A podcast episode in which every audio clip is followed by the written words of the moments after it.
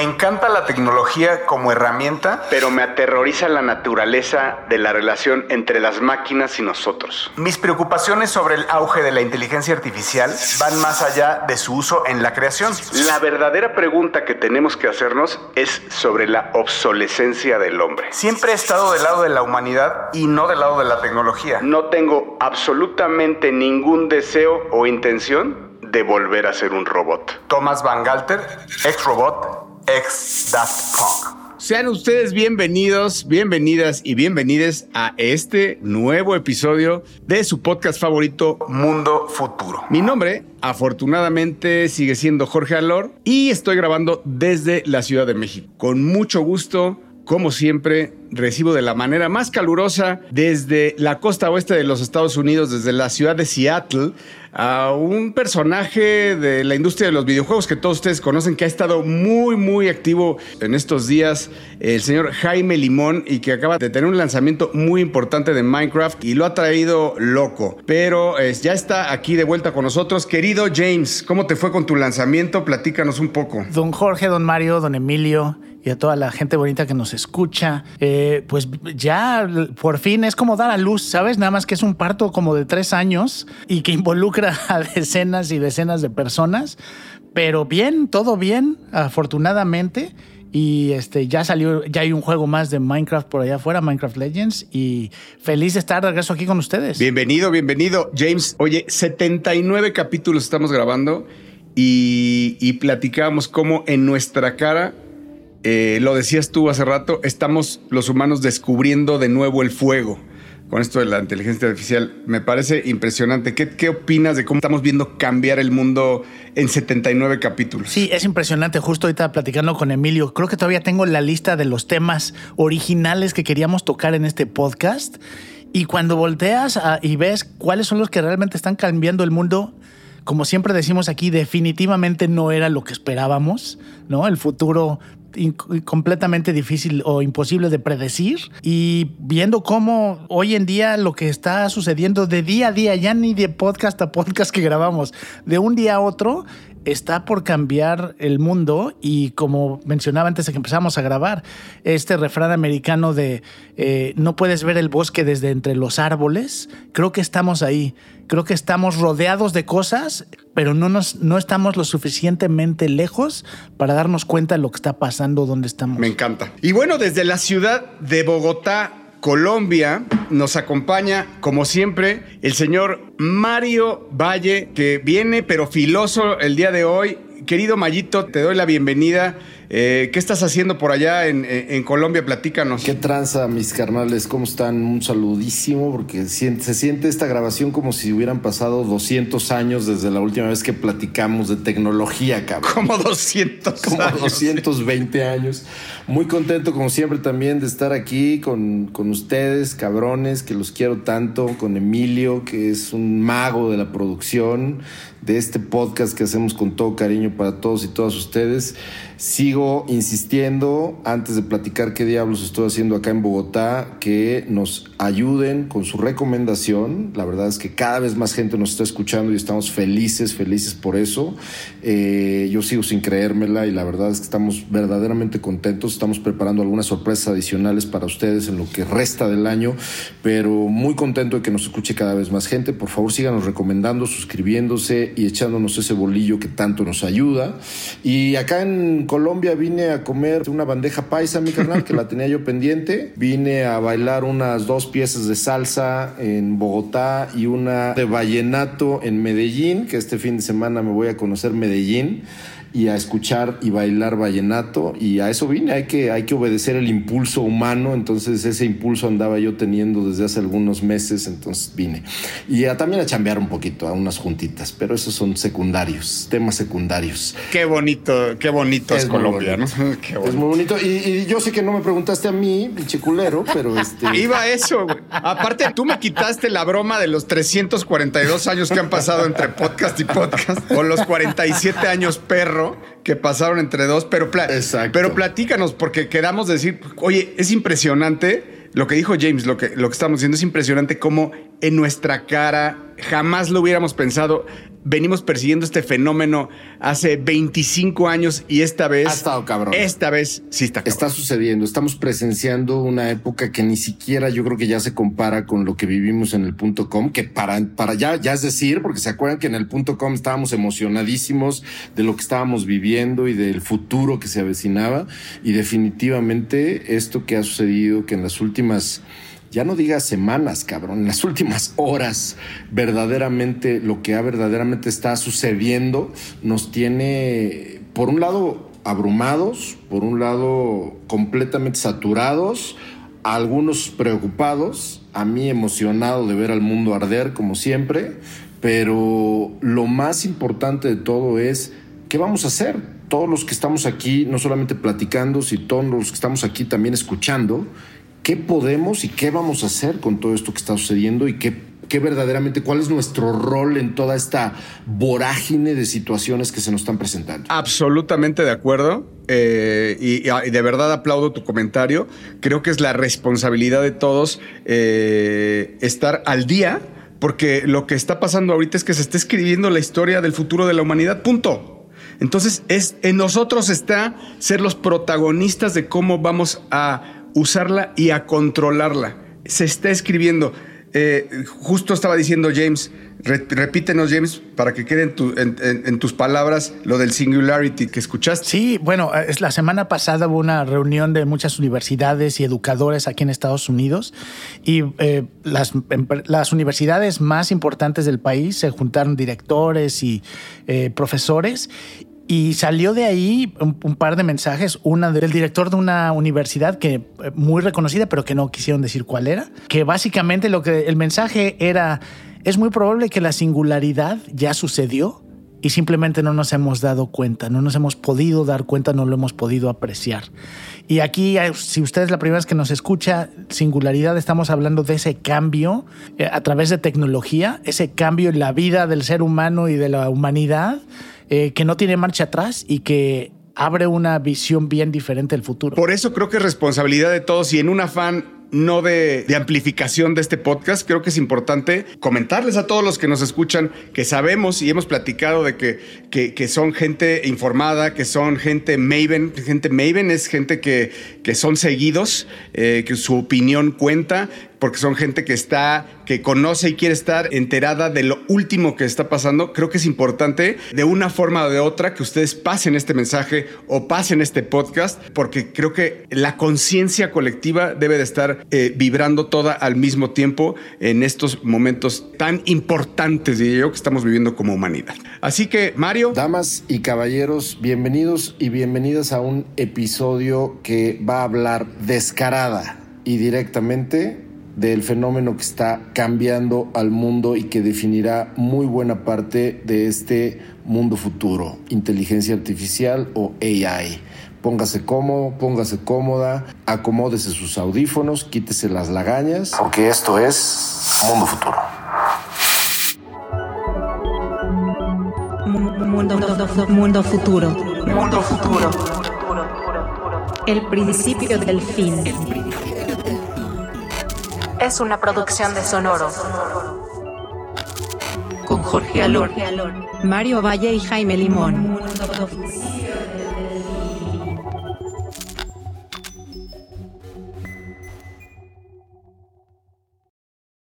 Cada episodio de podcast nos reunimos cinco minutos antes y definimos cuáles son los temas que cada uno quiere tocar.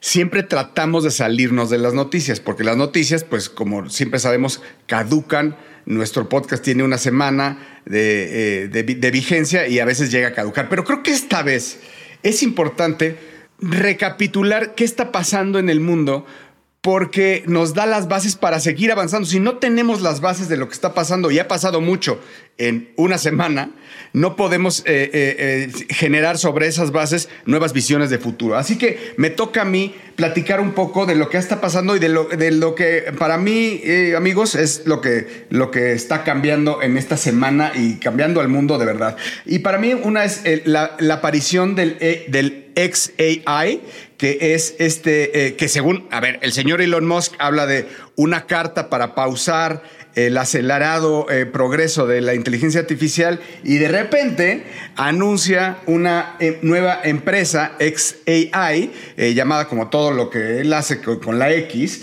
en donde se empieza a robar gente de DeepMind y gente de OpenAI para empezar a desarrollar y acelerar a paso rápido y agigantado para llegarle al tema a, OpenAI, que como sabemos, OpenAI es una empresa, bueno, no era una empresa entonces, pero una iniciativa que él fundó hace algunos años. Así que en el panorama de, eh, de Musk, estamos hablando de que tenemos SpaceX, eh, tenemos a Tesla con su superinteligencia que se llama Dojo, que es una empresa, es una, ya hemos hablado de ella en, otros, en otras ocasiones, que es esta supercomputadora que está generando data, que analizando y generando data de todos los Teslas y eso lo van a hacer, lo van a abrir al mundo en algún momento, eso es importantísimo. Neuralink, que es como transmitir data directamente a tu cerebro, eh, tiene y, Twitter, ¿no? Que es de, que es de Everything App, que quiere como el Everything App eh, y la X Corp que anunció eh, este Everything App, que es como este WeChat, en donde se quiere apoderar básicamente con una app de todas las redes sociales, déjenme decirle entre comillas. Así que eso es Elon Musk, se arrepintió de la carta y se mete a la pelea durísimo. Por otra parte, pues también Microsoft en, nuestro panorama, pues tenemos eh, Bing, ¿no? Que Bing, ah, una de las noticias de esta semana es que Samsung desiste un poco del tema fallido que ha tenido y, de verdad esa actuación ridícula que ha tenido en ella en los últimos 10 años. Y bueno, decide, decide y está en pláticas de incorporar Bing a los Android de Samsung y esto pues destaparía una caja de Pandora si es que empiezan a cambiar a los buscadores de default de Chrome por Bing. En su momento, eso fue la, esa fue la que aplicó Chrome en su momento, entonces se la van a aplicar en breve. Samsung se me hace siempre como el señor viejito que llega a la fiesta de corbata este, un poco tarde queriendo bailar eh, música electrónica lleno, a un lugar lleno de millennials y... Pero llega en su Lamborghini con tres guaruras. Eso me faltó, que llega, que llega con toda la... llega a pagar la cuenta, Exacto, llega a pagar la cuenta de toda la fiesta. Así que Microsoft con AI, eh, AI invirtiendo también en robots, en robots mecánicos.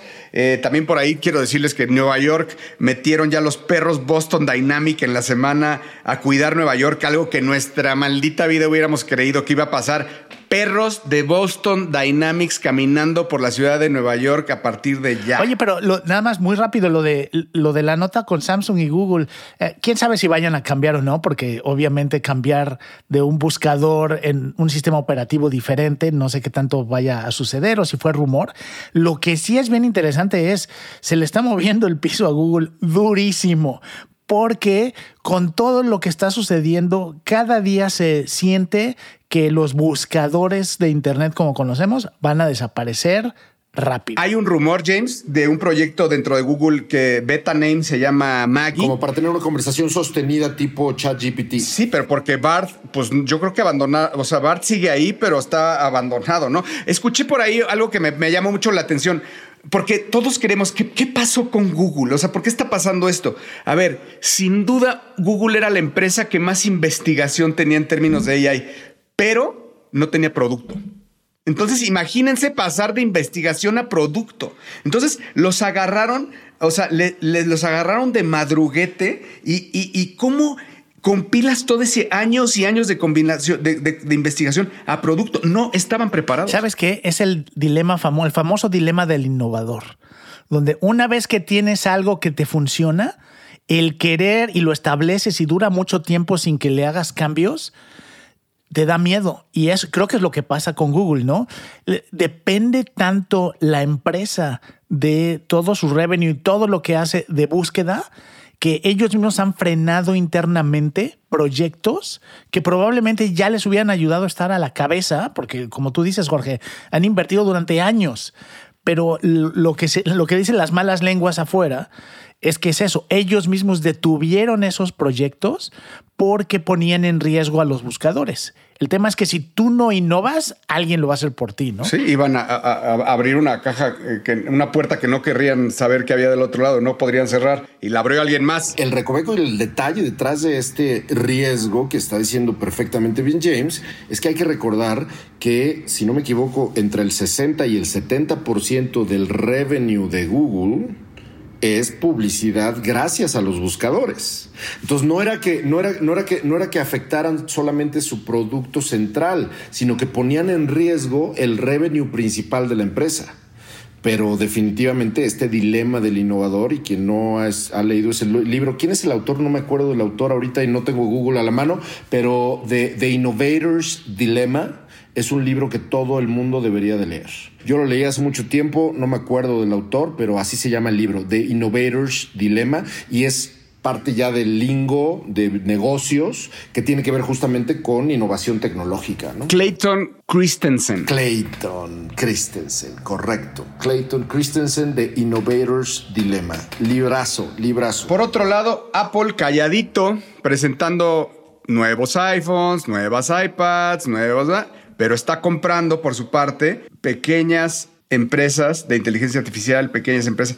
Para mí, con 200 millones de smartwatches vendidos en el mundo y con la data sensible que tiene de todos, y me incluyo, eh, desde, desde mi pulsación hasta mi grado de estrés, pasando por mi oxigenación, etcétera lo que Apple tiene para mí, el Smart Move que va a hacer es vía el iWatch. Y anunció la, patente que anunciamos aquí, que es por medio de un láser determinar el nivel de azúcar que tienes en tiempo real por medio del, iWatch, eso para mí va a ser game changer. Apple va a poder cambiar tu vida en tiempo real diciendo, come esto, come el otro, ya no puedes comer, empieza, empieza tu ayuno, termina tu ayuno, come proteínas, vaya, eso es game changer en la industria total, ¿no? Entonces, eh, eh, eh, si, consideramos que, el tamaño del que el tamaño del solamente de los smartwatches de Apple es del tamaño de, la talla de McDonald's, imagínate si no tienen ahí un, diamante.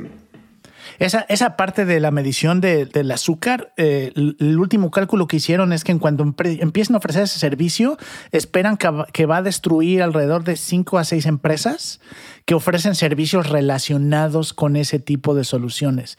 Entonces, son de, esos, de esas innovaciones tecnológicas que impactan industrias completas o categorías completas. Incluso salió un, un, nuevo extensible que se le pone, que se llama Aura Strap y, tiene como, tiene más sensores en la parte de abajo donde, donde va el broche. Y lo que hace es que lo incorporas a lo que ya habíamos dicho, cómo no lo hizo este, Apple antes, ¿no? O sea, te, te, te, puede decir, te dice, te construyo el, el cuerpo de tus sueños, este, te le metes input con tus análisis y entonces te dice lo que tienes que hacer por medio de un AI basado en todo lo que te puede medir en la, en la pulsera. Lo pueden buscar, véanlo como Aura Strap. Y muchos analistas lo que están diciendo es que la parte de inteligencia artificial en la que se está metiendo Apple es estilo de vida, que es, es su fuerte, ¿no? Justo lo que acabas de decir tú, eh, Jorge, la parte de salud. Y si eso le sumas las inversiones que están haciendo también alrededor de empresas chiquitas o desarrollos de inteligencia artificial relacionada con audio y video.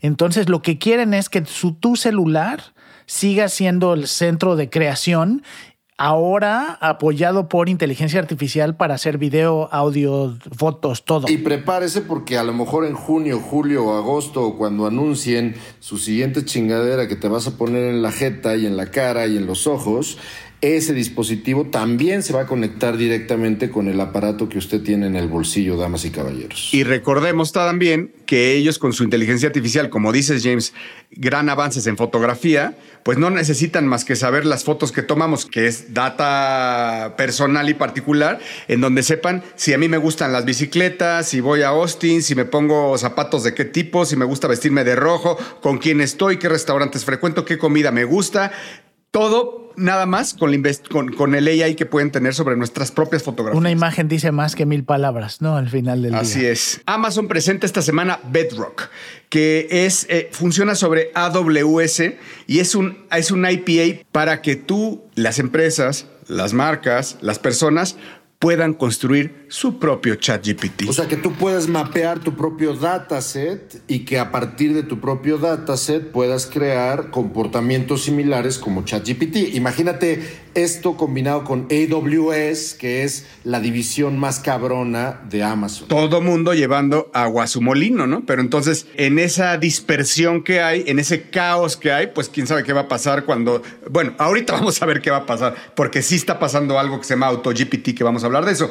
Pero el último que quiero mencionarles es la empresa de Anthropic, que es, es, una empresa que va calladita, eh, medio fondeada por Nvidia eh, eh, y, fondeada por unos outliers ahí que se, que se separaron de, OpenAI y ellos quieren llegar a, superar por 10 veces a OpenAI y todo lo que ellos están haciendo. Se filtró por ahí que están levantando 5 billion dólares y quienes están detrás de todo esto, al parecer dicen que está Google detrás. Entonces, al parecer, todo esto, esto de, Anthropic, eh, que, que, viene muy, muy fuerte, powered by, by Nvidia y by Google, eh, pues ellos no han dicho, todavía no han, no han movido ninguna carta, pero no hay que perderles la vista porque van a estar rudísimos. El, director general de Nvidia eh, di, dijo que en los próximos años esperemos GPTs un millón de veces más poderosos. Yo no sé si quiero estar vivo para ver eso. Un millón de veces. Y bueno, lo más importante para mí, en todo lo que he dicho, la nueva noticia es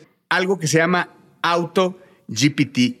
Y es lo más impresionante que a mí hasta el momento me ha tocado ver sobre inteligencia artificial, pero eso vendrá después del siguiente corte. Estás escuchando, estás escuchando, escuchando. Mundo futuro, mundo futuro.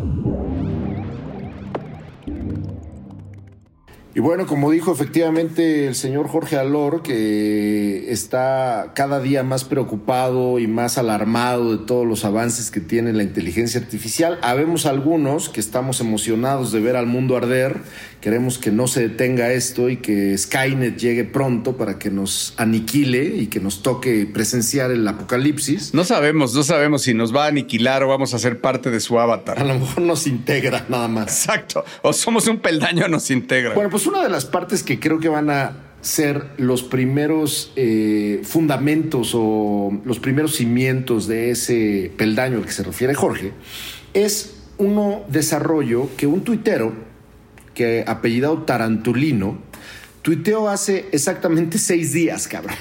Hace seis días un cabrón dijo, miren lo que estoy haciendo, banda, ¿no? ¿Qué estoy haciendo? Estoy haciendo una madre que se llama AutoGPT. ¿Qué es AutoGPT? Aquí está el GitHub para todas las personas que no son muy técnicas y que nos están escuchando. GitHub es un sitio web que puedes tú utilizar para meter todas tus librerías y tus ejercicios y tus códigos de programación. La gente que es programadora y la gente que se dedica a desarrollar código normalmente tiene un GitHub que es como su página personal donde puedes tener tus propios desarrollos y tú compartes proyectos si quieres. Entonces, bueno, GitHub, el GitHub de este güey eh, estaba listo para presentarse al mundo como un proyecto llamado AutoGPT, que no era más que, para que todo el mundo lo entendamos en términos no técnicos, no era más que un ChatGPT que se ordenaba a sí mismo, un ChatGPT que era capaz de entender, primero, que tú le dijeras quién eres. Por ejemplo, Eres un AI agent que está encargado de hacer una investigación de mercado sobre cuáles son las tendencias de inversión en videojuegos, hablando de, por ejemplo, mi negocio, ¿no? Ese es quién eres. Y entonces luego te decía, bueno, a ver, ahora dame cinco, cinco metas u objetivos que quieres lograr en esta investigación. Y entonces tú le tenías que decir cinco objetivos quiero que me des los eh, ejemplos de los 10 fondos de inversión en videojuegos que hay en el mundo. Dos, quiero que me dibujes las mejores prácticas de los fondos de inversión que hay en el mundo. Número tres, quiero que me digas cuánto es el asset under management o el dinero que manejan estos fondos en promedio este, y, y, cuál es, digamos, como su performance. Y cinco, el que quiera, ¿no? Estoy inventando porque, digo, es algo que está, digamos, relacionado con, con lo que yo hago.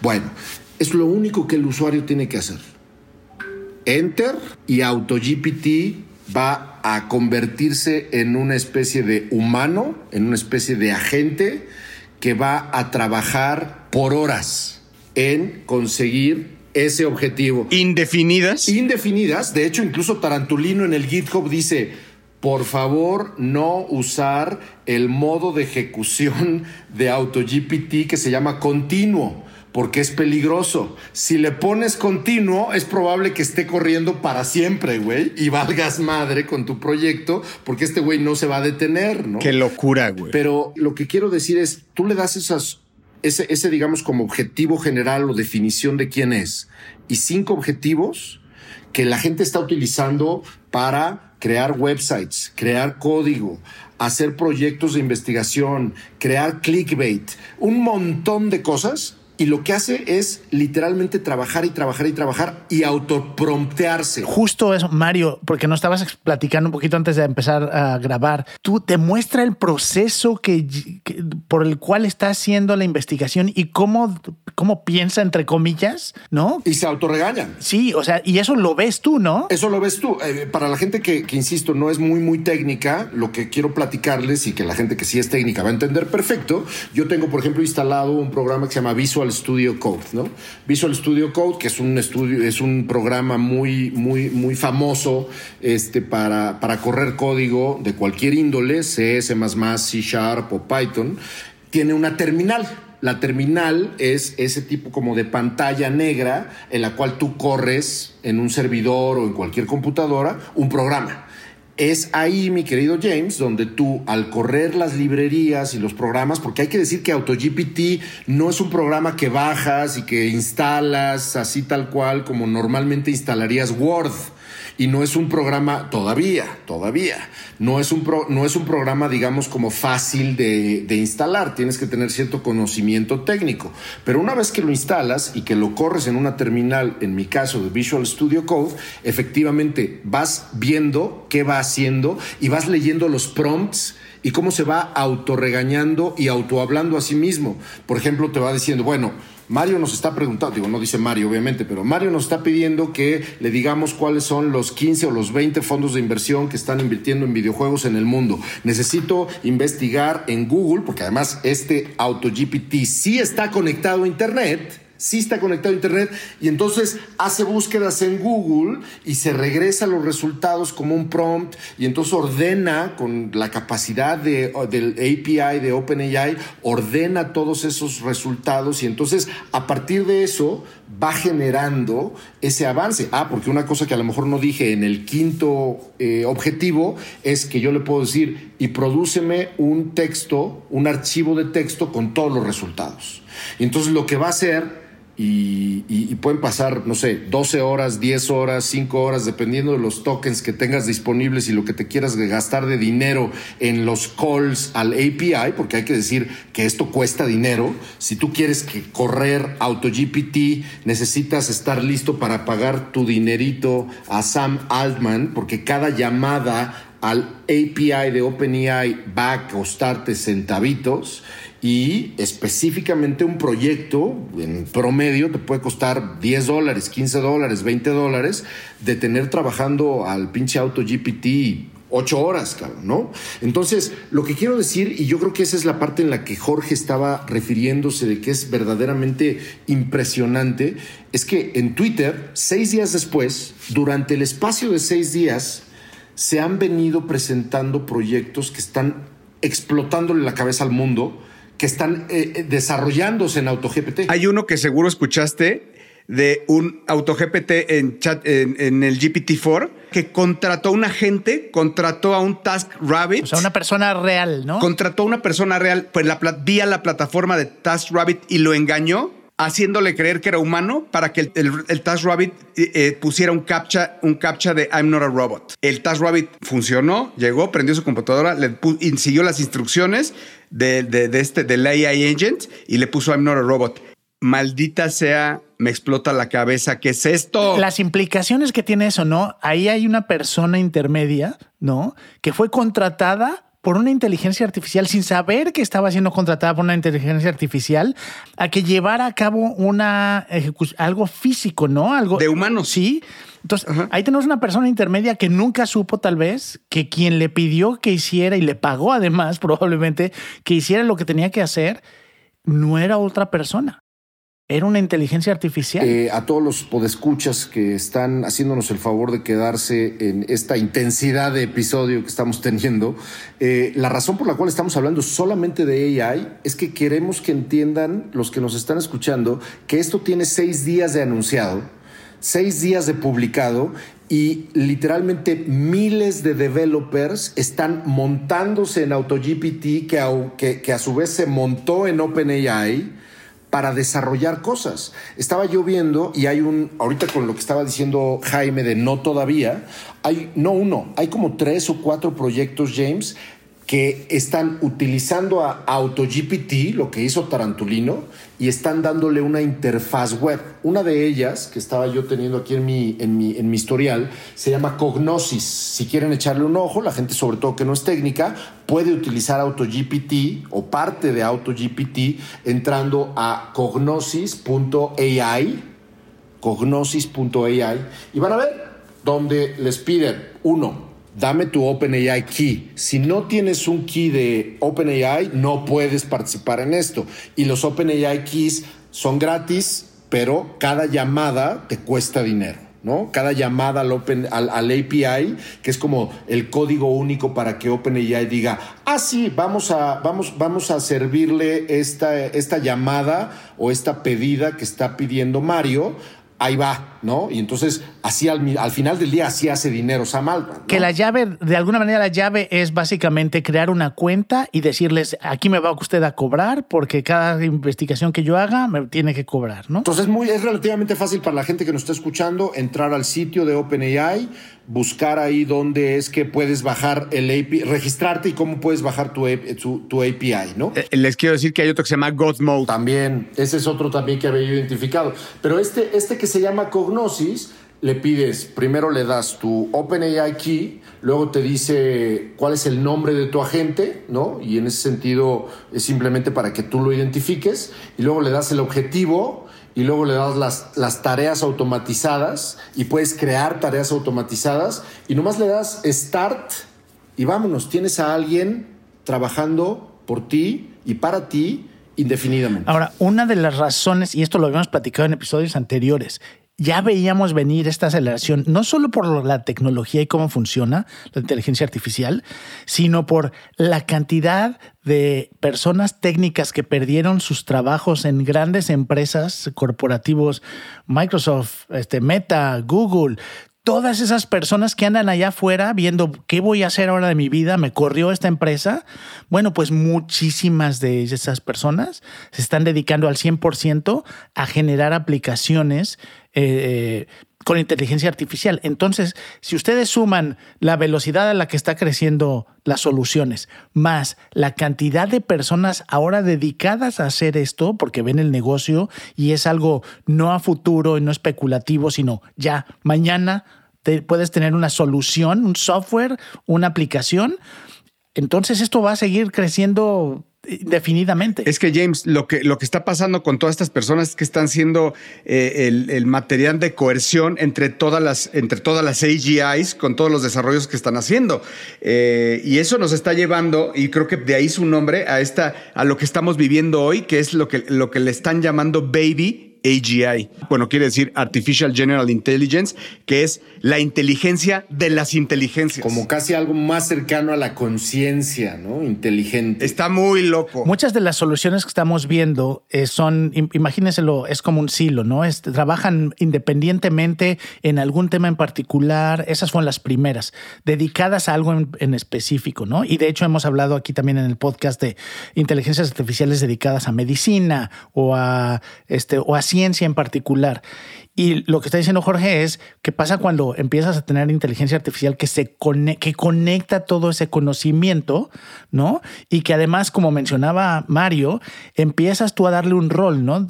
la, inteligencia artificial se asume ya como llamémoslo un investigador, un individuo, un agente, habrá que ver qué palabra acabamos usando, pero se asume y entonces empieza a trabajar así. Estás escuchando, estás escuchando, escuchando. Mundo futuro, mundo futuro. Y bueno, si usted nos sigue escuchando porque y no se ha espantado o, o al contrario, como Mario está emocionado con todo lo que está escuchando, déjeme platicarle y para que comentemos aquí. eh, estaba yo haciendo investigación en Twitter, me metí a buscar eh, cosas nuevas que había de AI y me encontré al señor Brian Rommel, o Rommel, eh, con un tuit muy sencillo que decía que estaba feliz de compartir que había ah, creado un dataset, que es básicamente una base de información, ¿no? De donde se está tomando la información para crear un AI. Y la fuente que tomó fue el sistema de patentes del Estados Unidos. Y básicamente lo que este señor hizo fue decirle a su inteligencia artificial o a su solución de inteligencia artificial, chécate todo lo que se ha patentado en la historia desde que se empezaron a generar y registrar patentes en Estados Unidos, palabra por palabra. Y lo que le está pidiendo ahora es a ese sistema que empiece a crear cosas en base a lo que ya se ha creado. Y para mí, ahorita lo platicamos, pero lo primero que mucha gente me dice es, la creatividad humana nunca va a poder ser reemplazada. Me temo decirles que en base a lo que estamos viendo, eso va a ser una falsedad. Va a ser una frase que nos vamos a reír o llorar en un futuro no muy lejano, porque lo que está sucediendo es que estos sistemas están encontrando conexiones y creando cosas nuevas. Imagínense entonces este, la creación de patentes basados en ideas entre patentes. Eso es lo que te iba a preguntar. O sea, tú que ya lo tienes procesado, masticado, ¿en qué acaba? O sea, eso es importante ver. Tu, tu punto de vista eh, eh, acaba en, en cruzar ideas con otras y en, y, en crear patentes que no tenemos hoy ni la más remota idea que podrían ser patentadas, inventos, innovaciones. Exacto. Esta persona después lo explicó con un tweet porque al principio lo puso un poco elevado y básicamente lo que dice es esta nueva plataforma de inteligencia artificial va a inventar nuevos aparatos o, devices, procesos y procedimientos basado en lo que infiere de cada palabra que es parte del sistema de la base de datos de los patentes de Estados Unidos. En pocas palabras, imagínese usted los patentes como una red. Este sistema va a entender los espacios que hay entre cada red, entre cada este aparato, proceso que se ha registrado va a encontrar conexiones y va a crear procesos y aparatos nuevos que probablemente a nadie se le ha ocurrido y que este señor podría fácilmente él mismo patentar. Y que es el principio de un trend muy cañón, porque imagínate que podías decir, oye, quiero que analices todas las marcas en Estados Unidos de, de healthcare. Y entonces quiero que me digas cuál sería después de analizar las ventas a través de los últimos 100 años a los diferentes targets, que me digas cuáles son los tres productos más relevantes con una inversión mínima de 10 mil dólares. Ahora, ahora imagínate, después de eso es ahí te va el proceso de pensamiento y el proceso de trabajo que se está, que se tiene documentado desde hace siglos de Tomás Alba Edison.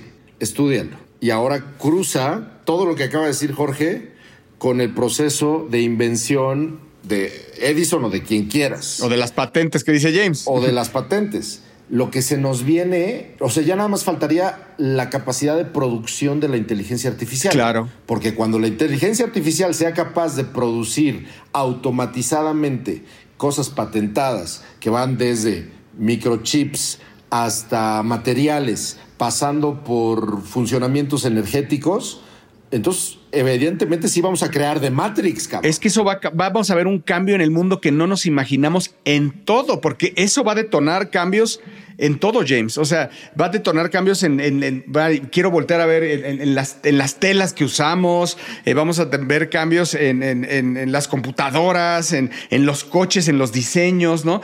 Eh, justo veía un TED. Eh, que, no es tan nuevo, pero que le dieron a una, a una, a una inteligencia artificial eh, 50 millones de variables, de puntos, para que, para que en su forma de interpretar a, un, auto, hiciera un auto y, y- y el auto que nos, o sea, hoy, hoy seguimos haciendo, por más de que veas un Lamborghini, sigue siendo una base con cuatro ruedas y vaya en el modelo del Ford T. Pero esta inteligencia artificial hizo como, bueno, no te puedo decir, es como, como como si fuera un árbol, ¿no? Un árbol con muchísimos vértices y matrices eh, conectados entre sí, sí con cuatro ruedas, pero no tenía nada que ver con un auto, de lo que nosotros como conceptualizamos como un, como un coche. Es, e, era una cosa más orgánica eh, y, totalmente diferente a lo, que, a lo que nosotros estamos acostumbrados. Creo que de eso van a empezar a ver cosas que, que hoy, que justamente decir, nunca nadie lo había pensado. Justo. Eh, y, va, de, como decía Mario, ¿no? Desde la disrupción en procesos que hoy son a lo mejor milenarios, ¿no? ¿Cómo se hace un tornillo? ¿Cómo fabricamos un tornillo? Es posible que una inteligencia artificial regrese y nos diga, no, ¿sabe qué? Lo puede producir en menos tiempo y más barato así. Entonces, desde procesos tan básicos como cosas, como dices Jorge, que jamás se nos hubiera ocurrido o a lo mejor hubiera pasado mucho tiempo para que a alguien se le ocurriera, ¿no? Entonces, de pronto, a lo mejor ideas que hubieran pasado décadas en surgir, de pronto las vamos a tener en cuestión de días o horas. Y por ejemplo, ahí, Mario, ¿qué escenario ves? Porque eh, vamos a tener, por ideas no paramos, ¿no? Va a haber las ideas del siglo, ¿no? Las ideas, el mundo va a estar lleno de ideas, la gente va a estar picándole a, todas las, todos los AIs y sacando este tipo de, ideas con, con, los business plans hechos, porque obviamente ya también te dice los business plans, te corre los números, te dice el nivel de riesgo que tienes, todo listo para apretar un botón. ¿No crees que el recurso económico entonces va a empezar a cobrar mayor relevancia y pudiera causar un, un, tema, bueno, y con lo que se conjuga con lo de Silicon Valley Bank, en donde no hay recursos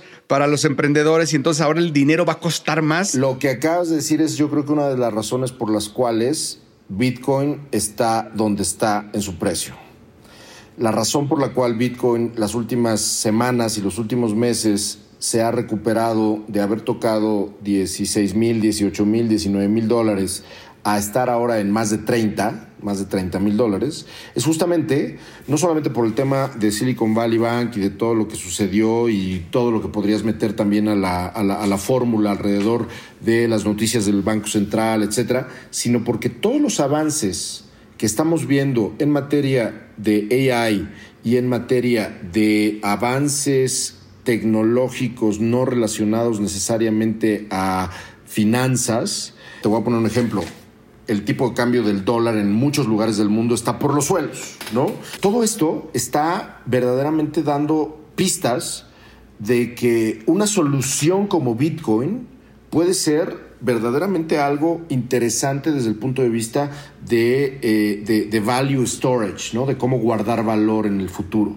No sabemos, nadie sabe si eso verdaderamente es uno de los escenarios. Yo regresaría más a un punto, si no apocalíptico, porque ya hablando en serio no se trata de ver el mundo arder completamente, pero sí veo venir que esto que está diciendo Jaime puede verdaderamente llegar a hacer una disrupción tremenda en cómo está funcionando el capitalismo hoy en día. Y, y creo que la parte de Bitcoin que mencionas, fíjate, no lo había yo conectado, pero todo se trata ahora de velocidad. ¿Qué tan rápido puedes hacer cosas? Y creo que las monedas que conocemos no permiten una velocidad que va a necesitar la inteligencia artificial. Claro, ¿cuánto tiempo necesitas para mandar un wire transfer? 24 horas, 48 horas. E, exacto. Entonces probablemente esa, esa aplicación que Bitcoin estaba buscando, que en algún momento, que era a lo mejor guardar valor, después fue los NFTs y transacciones, a lo mejor lo que podría revivir y darle el valor y el impacto. Inmediatez. Exacto, es la inmediatez que va a requerir las transacciones entre inteligencias artificiales para llevar a cabo ciertos negocios. Si yo quisiera hacer, por ejemplo, un retiro ahorita de Coinbase, no sé si Bitso es igual, pero si yo pudiera hacer un, si yo quisiera hacer un retiro de Coinbase, es inmediato, sea la hora que sea, es inmediato el transfer de Coinbase a un banco. Y no te preocupas lo que seas, no te preocupas el tipo de cambio, ¿no? Entonces puedes hacer transacciones internacionales inmediatas. Entonces lo que decía Jorge, que faltaba la parte de producción, ¿no? A lo mejor no está tan lejos con el ejemplo que dijimos de la inteligencia artificial contratando una persona y teniéndole que pagar y haciendo compras y de pronto ya hay esas soluciones y todo se va a juntar. A lo mejor es el negocio del futuro, es darle, conseguirle o ofrecerle mano de obra a la inteligencia artificial. Claro, y, no, y, inmediatamente pienso en México ¿eh? y en su nearshore, porque esto, yo creo que en breve todo el tema de AI el gobierno lo va a vetar para no sacarlo al mundo. Le está dando la. O sea, hoy que Estados Unidos está en, en la situación en la que está de cierta decadencia y, peleándose con guerras económicas con el mundo, ¿tú crees que le va a estar dando todo esto que hablamos de, acabamos de hablar en este programa a los chinos? ¿O se lo va a dar, o se lo va a, dar a los hindús? A, ver, ellos estarán haciendo sus propios desarrollos también, pero, pero creo que esto en algún momento se puede o cerrar o espiar, diría yo. Y bueno, y en el otro punto, James, estoy totalmente de acuerdo. También hay que tomar roles. ¿Y qué tal? Pienso inmediatamente en México, cómo puede ser ahora ese, eh, eh, eh, ese aprovechando su nearshore, haciendo las, metiéndole dinero, aprovechando la maquila y la producción que se va a requerir de todo esto que va a generar este boom que va a haber de, de nuevos productos. Y lo que hace sentirse todo de ciencia ficción es quien que probablemente no estamos lejos de industrias o negocios donde quien va a tomar las decisiones y darle las órdenes de qué hacer a las personas es una inteligencia artificial y no otra persona. Eso va a estar interesantísimo. Suena a cuento de Asimov. Suena ciencia ficción, pero hoy con lo que estamos platicando es una posibilidad más cercana de lo que jamás imaginamos. Estás escuchando, estás escuchando, escuchando. Mundo futuro, mundo futuro. Interesantísimo este episodio. Sin duda, la moneda está en el aire. Nadie sabe decir qué es lo que viene. se me figura mucho de toda proporción guardada a ese, no sé si se acuerdan, ese, el bug del año 2000, que decíamos, híjole, cuando venga el año 2000 por un bug que tenían eh, el sistema operativo de Microsoft, el mundo puede acabarse porque se vuelven locas las computadoras y al final no pasó nada. Yo espero que a diferencia del señor Mario Valle que quiere el ver el mundo arder. Yo espero que esto sea una transición pacífica a la sana convivencia entre las máquinas y nosotros. Y con esto llegamos al fin de este episodio. Espero que lo hayan disfrutado como nosotros lo hicimos. Muchas gracias, James. Mario, eh, eh, muchas gracias por estar con nosotros. El señor magistral producción del señor Emilio Miller. Señores, los dejamos con, con nuestras redes sociales arroba Mr. Lemon, si usted quiere seguir al señor Jaime Limón, arroba Bill Benny, si, si, si es que hay alguna alguna persona por ahí que no sigue a Bill Benny, pues le recomiendo que lo haga porque este, este, es el verdadero rockstar. Y a un humilde servidor, arroba el padrino. Esto fue Mundo Futuro. Nos vemos a la próxima.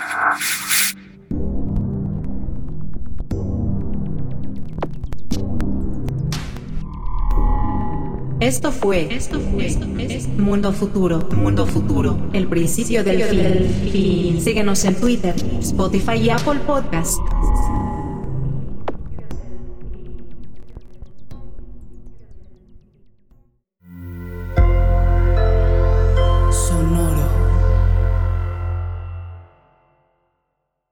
Hello, it is Ryan, and we could all use an extra bright spot in our day, couldn't we? Just to make up for things like sitting in traffic, doing the dishes, counting your steps, you know, all the mundane stuff. That is why I'm such a big fan of Chumba Casino. Chumba Casino has all your favorite social casino style games that you can play for free anytime, anywhere with daily bonuses. That should brighten your day a little. Actually, a lot. So sign up now at chumbacasino.com. That's ChumbaCasino.com. No purchase necessary. VGW. Void were prohibited by law. See terms and conditions. 18 plus.